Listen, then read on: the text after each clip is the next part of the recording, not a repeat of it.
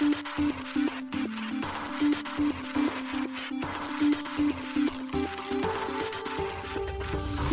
しい経済ニュース。この番組では現当社のメディア新しい経済がブロックチェーン仮想通貨フィンテックに関する日々のニュース解説を平日毎日音声コンテンツでお届けしています。そして新しい経済ではブロックチェーン仮想通貨に関するニュース解説記事やインタビュー記事学習記事などのたくさんのコンテンツを掲載しております。ぜひ新しいひらがな経済漢字で検索してメディアもチェックしてくださいそして LINE 公式アカウントではメディアの更新情報を配信しております LINE 公式アカウントにもぜひご登録ください現当社新しい経済編集部の大塚です。高橋です。はい、本日は9月の26日火曜日です。今日のニュースいきましょう。三菱 UFJ 信託銀行がバイナンスジャパンとステーブルコイン発行へ来年中に円価と外貨で。オリックス銀行がステーブルコイン発行実証実験ジャパンオープンチェーンで。暗号資産取引所 HTX ハッキング攻撃受け約12億円失う。香港が暗号資産ライセンス申請企業を公開へ JPEX めぐる騒動を受け、ワールドコインチリの総人口の1%がユーザーであると報告。Google クラウド提供のデータ分析サービスビッグクエリ11のブロックチェーン追加。コインベーススペインで暗号資産サービスプロバイダー登録完了。米マイクロストラテジー220億円相当のビットコイン追加購入合計保有数15万 8245BTC に。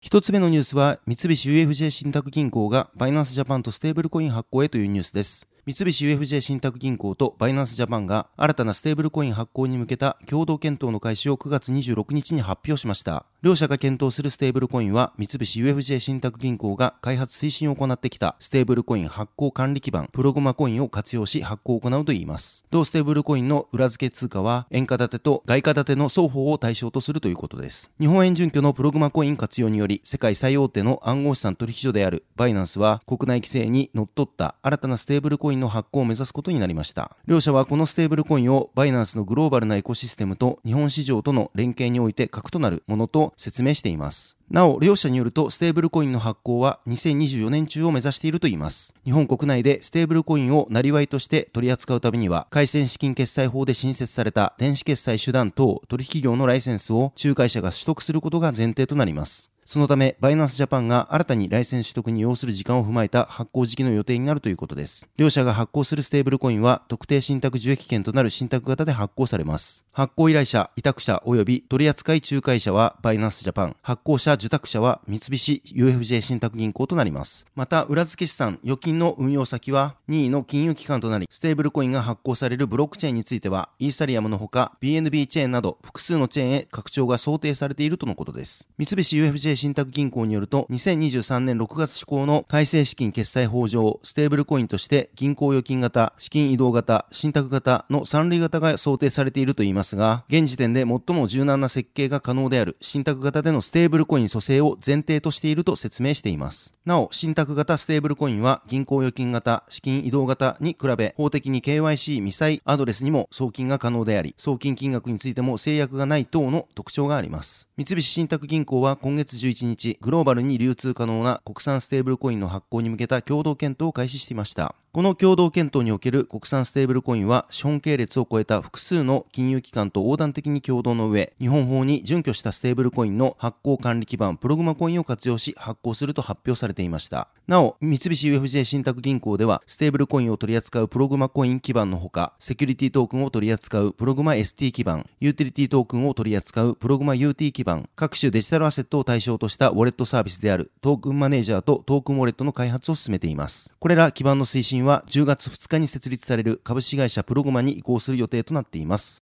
続いてのニュースは、オリックス銀行がステーブルコイン発行の実証実験というニュースです。オリックス銀行が GU テクノロジーズとともにステーブルコインを発行する実証実験を開始したことを9月26日に発表しました。この実証実験では、 GU テクノロジーズ開発のジャパンオープンチェーン上にて、特定信託受益権型のステーブルコインを発行し、送金や決済を行うための技術的検証を行うということです。なお、オリックス銀行がステーブルコインの裏付け資産に関する信託機能を提供するといいます。また両社はこの実証実験にて、オリックス銀行の信託機能の利点を生かし、利用者の本人確認なく不特定の利用者間で自由に取引ができるブロックチェーン技術を活用したサービスの開発を行うということです。日経新聞の報道によると、両社のステーブルコインは2024年前半の発行を目指しているとのことです。なお、今年3月には東京きらぼしフィナンシャルグループ、みんなの銀行四国銀行の3行がジャパンオープンチェーン上でステーブルコイン発行に向けた実証実験を開始しています。GU テクノロジーズが提供するジャパンオープンチェーンは昨年4月にイーサリアムバーチャルマシン互換の国産ブロックチェーンとしてベータ版が公開。同年12月には国内暗号資産取引所フォビジャパンと IEO 実施に向けた取り組みについての覚書を締結していました。この覚書通りに IEO が実施されればジャパンオープンチェーンのトランザクションフィーとなる手数料トークンが国内で初めて取引可能になるということです。手数料トークンの上場後は国内及び海外取引所での上場も目指していくとのことです。ジャパンオープンチェーンのバリデーターには現在、ソニーグループ内スタートアップのコーギア、電通、 GU テクノロジーズ、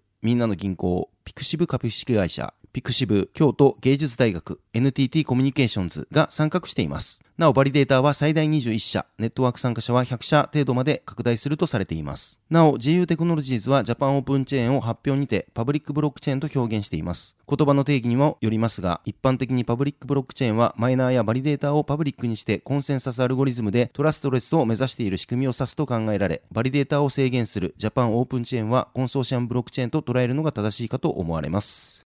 続いてのニュースは暗号資産取引所 HTX ハッキング攻撃受け約12億円失うというニュースです。中国の暗号資産関連の起業家でトロンブロックチェーンの創設者であるジャスティン・サン氏が海外暗号資産取引所 HTX 旧フォビのハッキング被害を報告しました。サン氏が自身の X にて9月25日ポストしています。X によれば HTX はハッカー攻撃により5000イーサ、日本円にして約12億円の損失を被ったといいます。しかし損失は取引所によってカバーされ、現在のユーザーの預金は安全で、プラットフォームは正常に動作しているとのことです。また3氏は、ハッカーに盗まれた資金を取り戻すため、ホワイトハッカーに対し、報酬として盗まれた金額の5%にあたる40万ドル、日本円にして約5957万円を提供する意向を発表。ハッカーから資金を取り戻せた場合、ホワイトハッカーを HTX のセキュリティホワイトハットアドバイザーとして雇用するといいます。なお、7日以内に資金が取り戻せない場合は、ハッカーを訴求するため、法執行当局に情報提供するとのことです。セキュリティ会社のサイバーアラートによれば、このハッキングは9月24日に行われたようです。サイバーアラートが9月25日の9時35分、米国東部時間にこのハッキング攻撃に関するポストを X で行い、ハッキングが起きたことが明らかとなりました。サイバーアラートはハッカーアドレスも公開しています。HTX は9月13日にフォビがリブランディングした暗号資産取引所です。発表によれば HTX の H はフォビ、T はトロン、X は取引所を表しているといいます。なお、フォビは以前にも8月5日から6日の期間で8万6400万ドル、日本円にして約128億円の資金を流出させたことが明らかとなっています。また、8月6日のディファイ市場データのウェブサイトであるディファイラマのデータによると、フォビのウォレットは USDT と USDC を合わせて7200万ドル、日本円にして約106億円しか保有していなかったことが明らかとなっており、フォビは資金不足の問題にも直面している可能性があることも各方面から指摘されていました。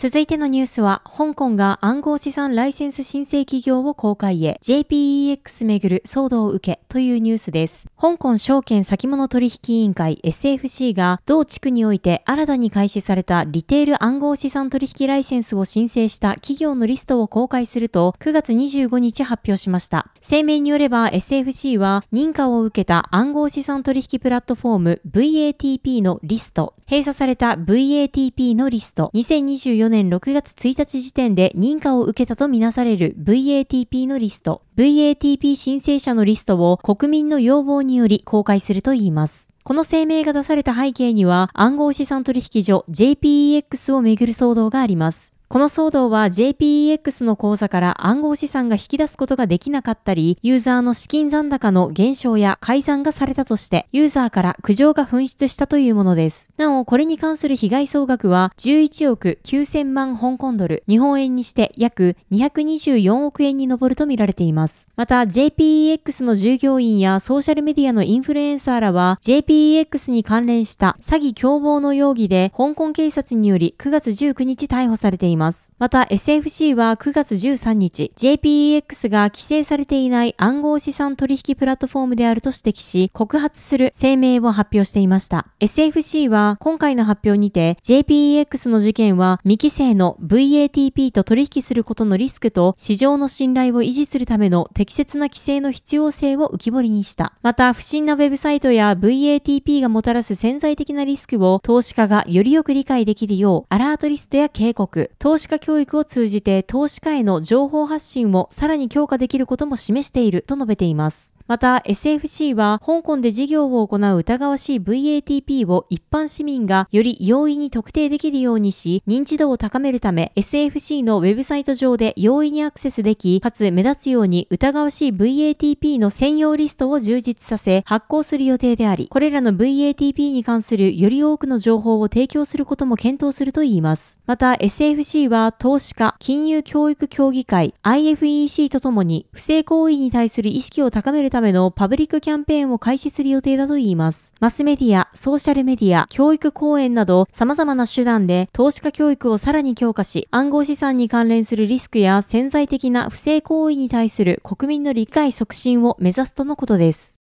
続いてのニュースは、ワールドコイン、チリの総人口の1%がユーザーであると報告というニュースです。暗号資産プロジェクトワールドコインがチリでのワールド ID 利用者状況を9月24日報告しました。ワールドコインは AI チャットボットサービスチャット GPT を提供するオープン AI の CEO であるサム・アルトマン氏によって設立され、7月24日に正式ローンチしました。同プロジェクトはオーブと呼ばれるボール状のデバイスで網膜をスキャンし、各人それぞれの網膜の特徴をデジタルコードに変換することで、個人を識別するワールド ID を発行します。現在このスキャンは無料ででき、スキャンしたユーザーは現在無料の暗号資産、ワールドコインを受け取ることができます。このワールドコインの配布により、ベーシックインカム実現も計画されているといいます。今回の報告によれば、チリでは20万人以上がワールド ID を取得したといいます。この数値は人口約1億9500万人のチリにおいて、人口の1%以上に当たるとのことです。この需要を受け、ワールドコインの関連会社、ツールズ・フォー・ヒューマニティのプロジェクト貢献者が、チリ中部の都市であるビナデルマールとチリの中東部にある商工都市のコンセプシオンで事業を開始したといいます。ツールズ・フォー・ヒューマニティはすでにサンティアゴでは事業を開始しているため、これによりチリでの事業拠点は3カ所となりました。ワールドコインはチリでのマイルストーンはワールドコインに貢献しているチームや企業によるグローバルな関与が拡大し、南米でプロジェクトが成長を続けている中での出来事だと伝えています。ツールズ・フォー・ヒューマニティの CEO であるアレックス・ブラニア氏は8月に開催された Web3 イベントイーサリアム・アルゼンチン2023にて人々は暗号資産の基本原理に対してより敏感でより理解しているる。技術的に非常に先進的な国であることと暗号資産先進国であることが組み合わさって、この分野における次の革新の波を爆発的に生み出す土壌となっていると、ワールドコインに対する前向きな反応を持つ国や地域について述べています。なお、ワールドコインに関しては現在、英国、フランス、ドイツ、ケニアの当局が調査を行っているとの報道が出ています。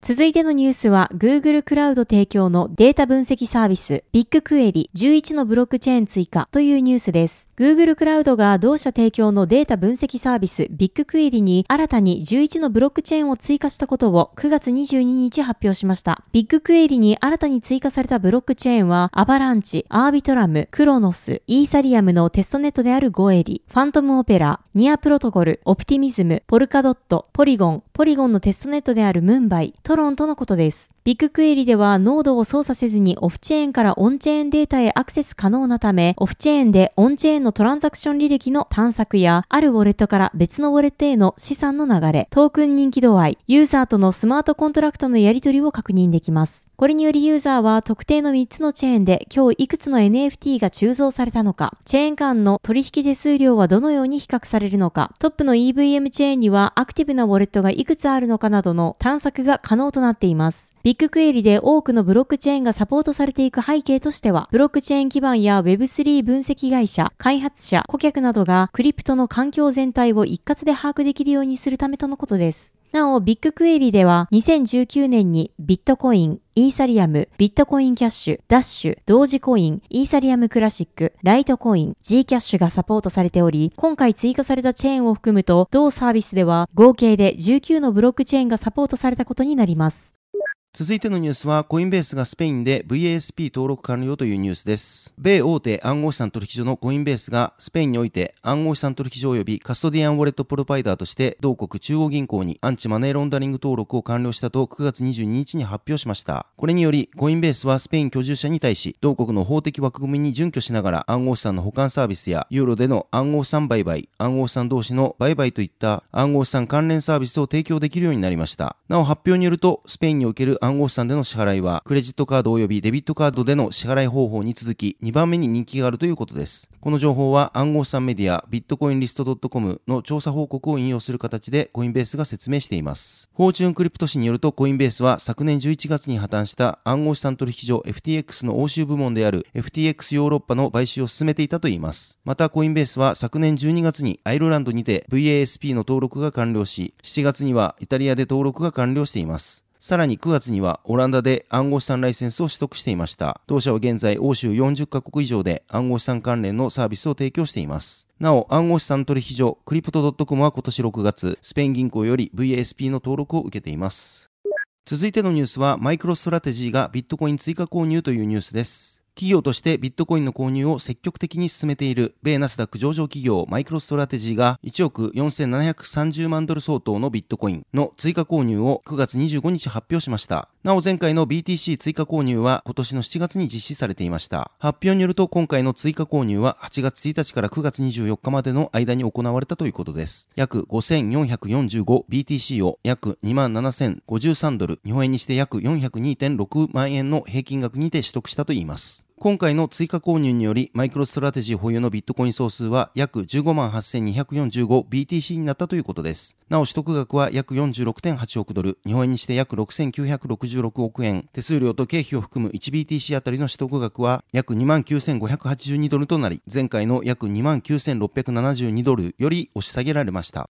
はい、本日のニュースは以上となります。このように私たち、新しい経済編集部では、ブロックチェーン暗号資産に関するニュースを平日毎日ラジオで配信をしております。本日ご紹介したニュースはすべてサイトの方に上がっております。ぜひサイトの方も見に来てください。新しいひらがな、経済漢字で検索して見に来ていただければと思います。それでは本日はありがとうございました。ありがとうございました。